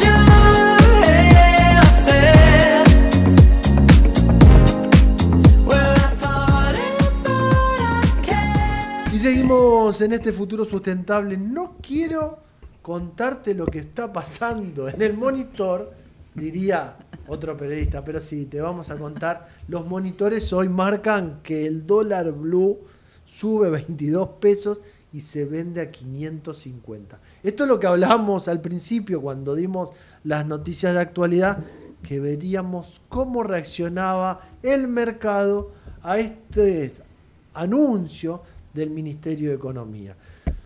Veremos cómo sigue en el transcurso de la tarde. Pero bueno, yendo a lo nuestro, yendo a lo ambiental y poniéndole un poco de calor al estudio, tenemos una visita de un querido amigo, Carlos Briones, presidente de la Fundación Banco de Plásticos, que nos trajimos a la mesa para que nos cuente justamente de una temática tan importante como son los plásticos, porque ya se pueden obtener bonos de plásticos del mercado internacional y compensar su huella plástica. Carlos, muy buenas tardes, ¿cómo estás? Hola Pablo, buenas tardes, un gusto, un saludo a todo el mundo. No, el gusto es nuestro tenerte, Carlos, sos amigo, sos conocedor de la materia, trabajás hace mucho tiempo con el tema plástico. ¿Por qué surge esta fundación y por qué surge este bono? A ver, contanos un poquito. Bueno, eh, convengamos que el plástico es un material que explotó dentro de todo hace relativamente poco tiempo. Eh, los materiales tradicionales, el vidrio, el metal, el cartón, eh, la madera, etcétera, son mm, materiales ya muy tradicionales que se usaron de, hace, de hace décadas y realmente ya mm, tuvieron en su momento un circuito de recolección, de reciclado, y acordémonos que en su momento existían los botelleros, después los cartoneros, después, bueno, eh, todo, todo tiene que ver con que esta, este estallido, llegué, digámosle, del tema de los plásticos, eh, convengamos que tienen un montón de polímeros y esos polímeros eh, son buenos para un montón de distintos este, destinos. Y bueno, el problema grave es que mm, no se llegó a crear un circuito de recolección y de reciclado que mm, haga como los otros materiales, que estos eh, plásticos no se vean en el... Y por eso surge la necesidad de esta fundación de, vasco de, banco de, plásticos para promover el reciclado, para promover estas prácticas que se necesitaban en el mercado. Claro, el banco de plásticos, eh, convengamos que todo nace con la idea o con la base del famoso bono de carbono que todos conocemos, que ya lleva muchos años eh, entre nosotros, y bueno, a partir de ahí y mm, viendo de que eh, va a haber que incentivar el reciclado de los plásticos, la idea fue, bueno, mm, existe el bono de carbono, bueno, hagamos un bono plástico. El bono plástico es un certificado que, eh, que hace que hay una empresa, un evento, una marca, un producto que se hace responsable de una tonelada de material plástico reciclado. ¿Y eso cómo se certifica? ¿Cómo se opera con este bono plástico? Bueno, eh, la idea, o mejor dicho, el sistema es que el proyecto de reciclado eh, tenga un señor que sea un eslabón, que sea el que recolecta el material, y otro la industria que recicle ese material. Entonces, en, los, en ambos casos, en ambos eslabones, se hace una auditoría en cada uno de los eslabones, una auditoría que eh, certifica que ese plástico se ha recolectado y que ese plástico se ha reciclado. Esto se hace por proyectos. Se hace por proyectos, pero es decir que ustedes con este bono lo que pueden garantizar es el retiro de ese antes residuo, hoy materia prima, sí.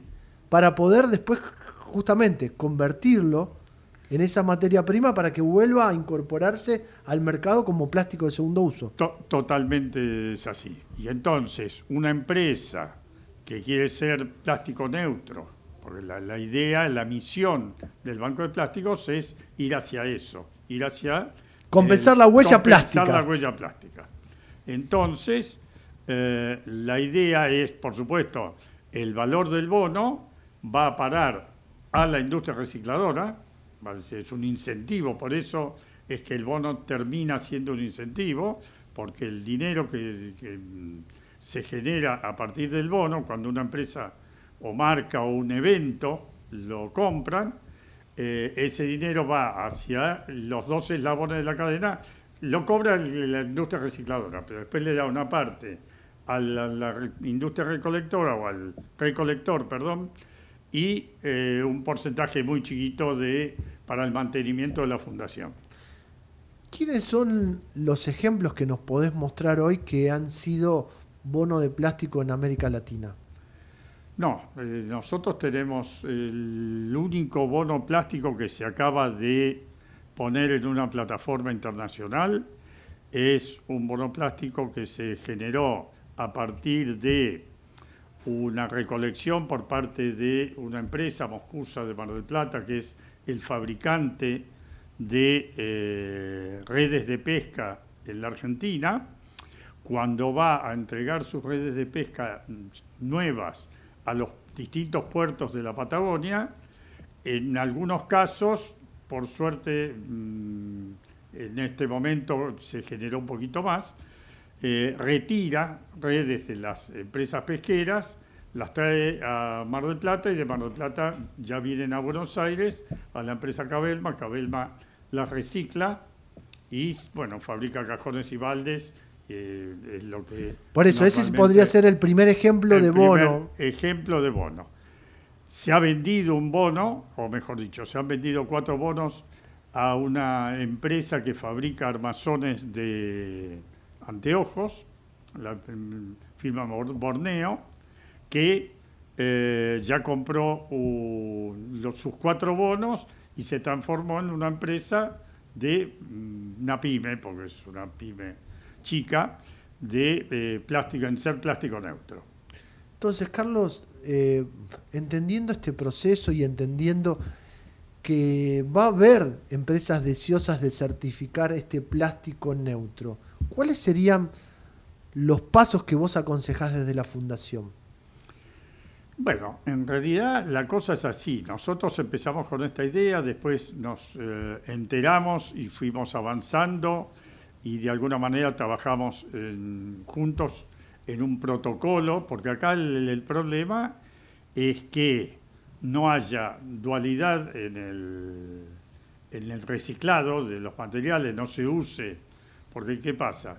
El material reciclado es material reciclado. Una empresa usa material reciclado y eh, ese material que usa reciclado no se contempla como plástico puesto en el mercado, porque bueno, yo pongo 100 toneladas en el mercado y de las 100 toneladas uso 30 de reciclado, mi déficit de plástico es 70 toneladas. Todavía tengo que compensar el otro 70. Entonces, para no, que no haya un material que se contabilice dos veces, por eso se hacen auditorías con protocolos internacionales. Hay un agente que es PCX, Plastic Credit Exchange, en Filipinas, que eh, se dedica a esto, tienen un protocolo y ese protocolo es el que estamos nosotros usando en este momento para eh, auditar a las empresas y a los... Por eso, ese sería uno de los pasos, la compensación, para entender o coordinar la recolección, el reciclado y no, digamos, contabilizarlo dos veces. Otro sería definir el alcance del proyecto que yo quiero eh, compensar, eh, si eh, sea un evento, un producto, una operación? Bueno, cuando hablamos de auditoría en las empresas de recolección y la industria de reciclado, también tenemos que ver de que para que una empresa pueda tener y poner en sus productos el sello de plástico neutro, hay que hacer una auditoría para establecer bien, bien qué cantidad de plástico pone en el mercado. Convengamos que una empresa eh, pone en el mercado sus envases, pero también utiliza plásticos en eventos, en oficinas, en la entrega, bueno, eh, en productos, en, productos, en el mismo producto, bueno, eh, hay que contabilizar todo eso a los efectos prácticos de que, bueno, yo de tanto plástico que consumo y pongo en el mercado, uso tanto de reciclado, me queda tal diferencia y esa diferencia la puedo este, trasladar a ser neutra si compro esos bonos. Y ahí consigo la certificación. Y ahí se consigue la certificación y se puede utilizar el sello de plástico neutro. Qué lindo sería que todo el mundo conozca este sello de plástico neutro y que entiendan que esta problemática, que es a nivel mundial, porque eh, hoy, cuando hablamos de residuos, el primer gran problema es el plástico. Sería como el paralelo a la cuenca Matanza-Riachuelo. Cuando hablamos de tema ambiente, se habla de, la cuenca, ¿no? Cuando hablamos de, residuos, hablamos de plásticos. Y ustedes desde la fundación eh, están colaborando con la capacitación, están colaborando con estos contactos para que la industria empiece a entender este certificado nuevo? Sí, estamos tratando, eh, convengamos que esto es algo total y absolutamente nuevo. Eh, nuestro mm, certificador en la Argentina es ARS, la Asociación de Residuos Sólidos, que es el, digamos, eh, la mm, parte argentina de ISWA. Sí, que es la Asociación Internacional de... claro, Solid Waste International Association. y de manejo de residuos, sólidos, urbanos. sólidos urbanos. Ellos son los que van a hacer todas las eh, auditorías de eh, cada evento, cada proyecto lo que fuere. Cuando hablamos de evento también quiero aclarar de que un evento cualquiera, que está musical o lo que fuere, que esté uno, dos, tres, cuatro días, puede también ser eh, plástico neutro eh, utilizando todo el, servicio que se puede dar desde el banco de plásticos con recolectores y recicladores. Me hiciste acordar cuando fuimos a un evento muy grande como el Mundial de Brasil, que cuando uno ingresaba tenía que depositar sus residuos plásticos en distintas bateas que había al ingreso a los estadios para poder compensar. esto podría ser lo mismo. Por supuesto, es exactamente lo mismo. Lo que pasa es que una cosa es eh, hacer eso, hacer esa recolección, y otra cosa es después emitir un bono. Una cosa es... Sí, recojo, eh, trato... En, e, en, este momento estamos trabajando bastante con este tema de las redes. Eh, también estamos con algún proyecto, o estamos viendo y hablando con gente que tiene que ver con los silobolsas, hay gente que estamos viendo con los neumáticos, con todo lo que son polímeros de neumáticos, etcétera.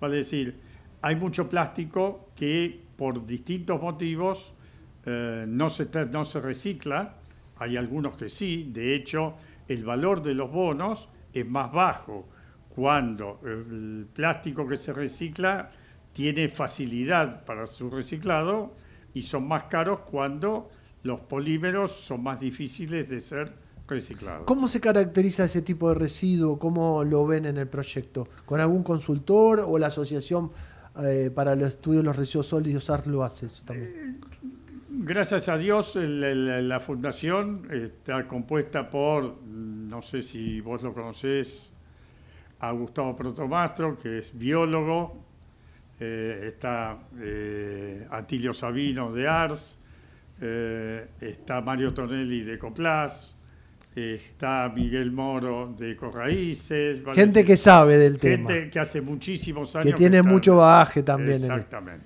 Sí, Gustavo, amigo de la casa, tiene mucho know-how y conocimiento. Lo importante es poder trasladarle esta inquietud, ¿no? La inquietud de un residuo tan importante como el plástico, no solo poder volverlo a utilizar, sino también entender que puede compensar su huella plástica. Eso para mí es primordial. Sí, es fundamental y bueno, lo que pasa es que es algo total y absolutamente nuevo que se tiene que dar a conocer. Gracias por esta visita. Y bueno, eh, con el tiempo se me ocurre pensar de que esto va a empezar a funcionar. Eh, con el tiempo se me ocurre pensar que ojalá el certificado o este sello lo puedan tener todos los que consumen plástico dentro de un evento, de un proceso, de un producto, por decirlo así. de una marca. De una marca, pero entender que hay un sello que puede certificar este bono plástico esta y certificar que hay una huella plástica que se compensa, porque hablamos tantas veces de compensación de carbono y no entendemos que el plástico ha generado en algunos lugares hasta islas. Sí, sí. Bueno, de hecho, existen las famosas islas plásticas del Atlántico Norte, del Atlántico Sur, del Pacífico Norte, Pacífico Sur. Eh, nosotros hemos ido hace un mes y medio a recolectar de una limpieza de unas islas, Toba y Tobita de Chubut, eh, con un barco de una empresa pesquera y bueno, y con voluntarios hemos retirado de esas islas todo el residuo plástico. Y bueno, y tenemos otros objetivos también en la zona. En la península de Valdés hay mucho plástico, bueno, plástico hay en todos lados. Pero ya estamos eh, viendo de ir a recolectar en otros lugares también. Y generar esa economía circular, ese círculo virtuoso que hoy es la economía circular que tanto conocemos los que operamos en el ambiente. Carlos, gracias por la invitación, te pido que te quedes con nosotros hasta el cierre del programa. Dale, cómo no. Abrazo grande. Y era Carlos Briones, de la Fundación Banco de Plásticos, es el presidente, que nos contaba que las empresas ya pueden obtener su bono de plástico del mercado para poder compensar su huella plástica, un tema fundamental para ir resolviendo cómo es el residuo plástico, no solo en la Argentina, sino en el mundo. Y hablando un poco de lo que pasa en la Argentina, te voy a contar que la Cámara de Comercio británica anunció la inscripción para la nueva edición de su premio al liderazgo sostenible. Por eso vamos a hablar con Alejandro Campos, director ejecutivo de Bridge Champ. Alejandro, muy buenas tardes. Pablo Gago te saluda. ¿Cómo estás? Hola Pablo, ¿cómo estás? Mucho gusto. Saludos a toda tu audiencia. Gracias por atendernos. Nosotros desde Futuro Sustentable siempre hemos acompañado este premio y quería que nos cuentes un poquito en qué fechas y cuáles son los ejes de este premio al liderazgo sostenible. Bueno, eh, mira, eh, como, como sabés, porque nos, nos venís acompañando todos los años, este año es la undécima edición del premio al, liderazgo en sostenibilidad que desarrolla la, la Cámara de Comercio Argentino-Británica y que es un premio que reconoce públicamente a aquellas personas, empresas, gobiernos, ONGs y todas las instituciones que a través de sus prácticas, proyectos, modelos de negocios de triple impacto, eh, realicen un aporte innovador y sobresaliente a la comunidad en la que se desenvuelven dentro de la Argentina. Entonces, eh, bueno, eh, como sabes, este, esto es, es un, proceso muy este, muy exhaustivo en lo que se, hace un lanzamiento de la convocatoria, que ya, fue lanzado, eh, y eh, bueno, las, este, mm, todos los participantes están haciendo sus, sus inscripciones, tienen tiempo hasta el 4 de septiembre. y, bueno, ahí los invitamos, por supuesto, a, que visiten nuestra página premiosostenibilidad.com.ar. Ahí van a poder eh, van a poder eh, leer todas las, bases. Este, Alejandro, para resaltar, ¿este premio o esta participación es libre y gratuita? Exactamente, es libre y gratuita eh, y, por supuesto que convoca a, grandes empresas, a pymes, al sector público.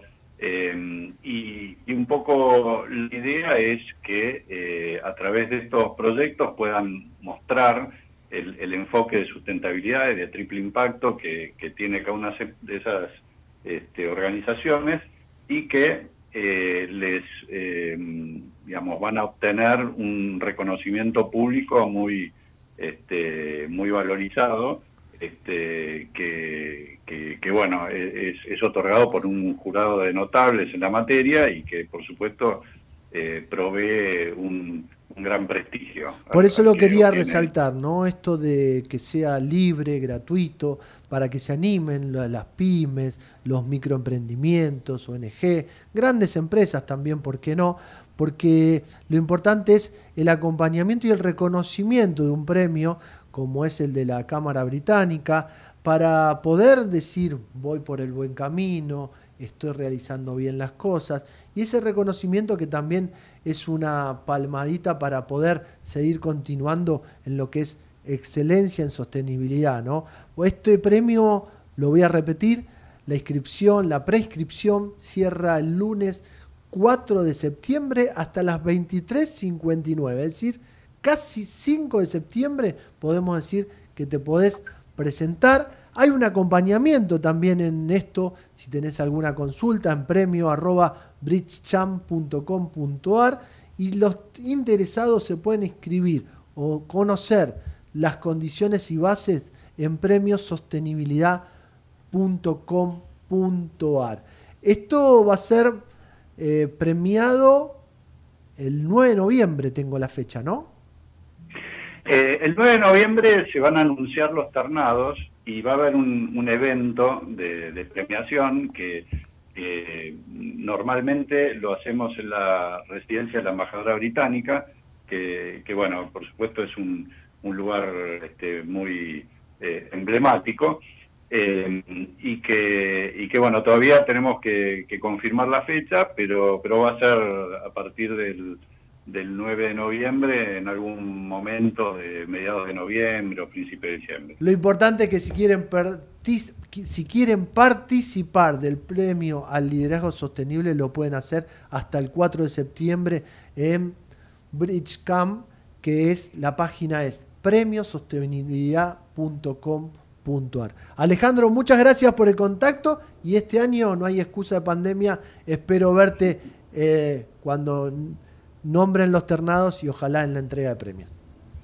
Pues eh, exactamente, así será. Bueno, muchísimas gracias Pablo por, tu apoyo y, bueno, por supuesto invitamos a toda tu audiencia a que participe y bueno, se interese a través de, las páginas que mencionamos este, para, para bueno, tenerlos eh, también eh, participando de esta iniciativa que creo que, que es muy eh, muy muy destacada, muy muy interesante para, para todos los, los que se animen a participar. Muchísimas gracias, abrazo grande a la distancia, que sigas bien. ¿eh?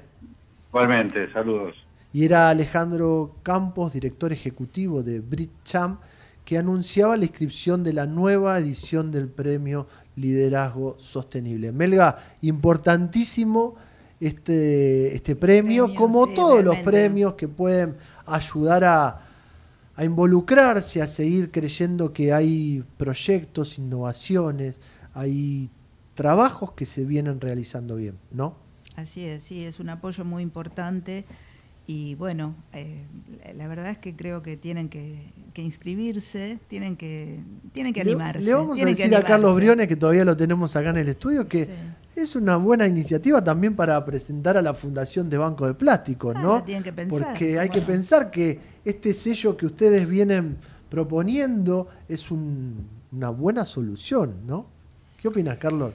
Sí, bueno, eh, justo en este momento estamos eh, en, ese, en esa situación de publicitar todo esto porque se me ocurre pensar de que, bueno, al ser algo tan novedoso, tan nuevo, eh, es muy bueno participar de todos estos eventos. Hay que participar de estos eventos y hay que empezar a divulgar. Por eso te digo, al aire me comprometo ah. que Gustavo Protomastro, si escribe algún artículo sobre la compensación de huella plástica, lo publicamos en la próxima Futuro Sustentable Gráfica. Perfecto, ¿Eh? muchísimas gracias. Compromiso asumido, como decía un conductor de televisión. No tengo a Filinich porque está de vacaciones, se tomó vacaciones de invierno. Hay algunos que, como dicen, en el barrio tienen plata y lo pueden hacer. Así que, señores, me despido. Nos reencontramos el lunes que viene a las 13 por Ecomedios. Chau.